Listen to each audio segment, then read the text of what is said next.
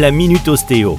Michaela Bergel sur Nutri Radio. Quelles sont les meilleures postures à adopter au bureau et en télétravail Bonjour, je suis Michaela Bergel, ostéopathe. Suite à tous ces changements post-Covid, vous êtes nombreux à avoir bouleversé vos habitudes de travail. Aujourd'hui, je vais vous donner quelques petits conseils pour les rendre plus agréables. Premièrement, concernant votre assise, calez-vous toujours au fond de votre siège.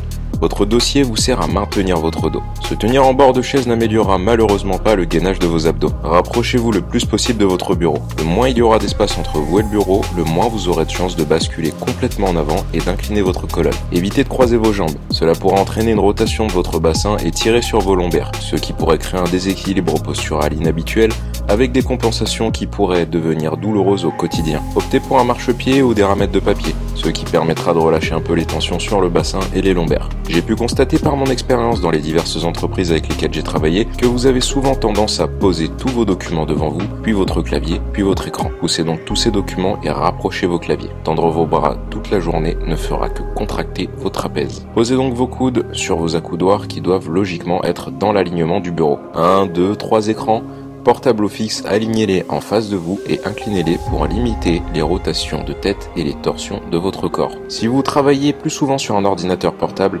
n'hésitez pas à vous procurer un support pour le surélever. Peut-on mettre des ramettes de papier en dessous? Hmm, Le problème, c'est que pour taper sur votre clavier, vous allez devoir hausser les épaules, ce qui peut contracturer vos trapèzes et vos épaules. La fameuse hauteur de l'écran. Le haut de l'écran de votre ordinateur devrait arriver au milieu de votre front. Votre tête doit rester dans l'axe de votre rachis cervical. Évitez de la pencher trop en avant ou trop en arrière. Certains accessoires peuvent vous apporter plus de confort, comme les souris et tapis de souris ergonomiques qui soulagent la tension sur les poignets. N'hésitez pas à vous en procurer ou en faire la demande au service de l'entreprise concernée qui en dispose probablement déjà. On vous donnera les meilleures astuces pour remédier au torticolis dans la prochaine chronique.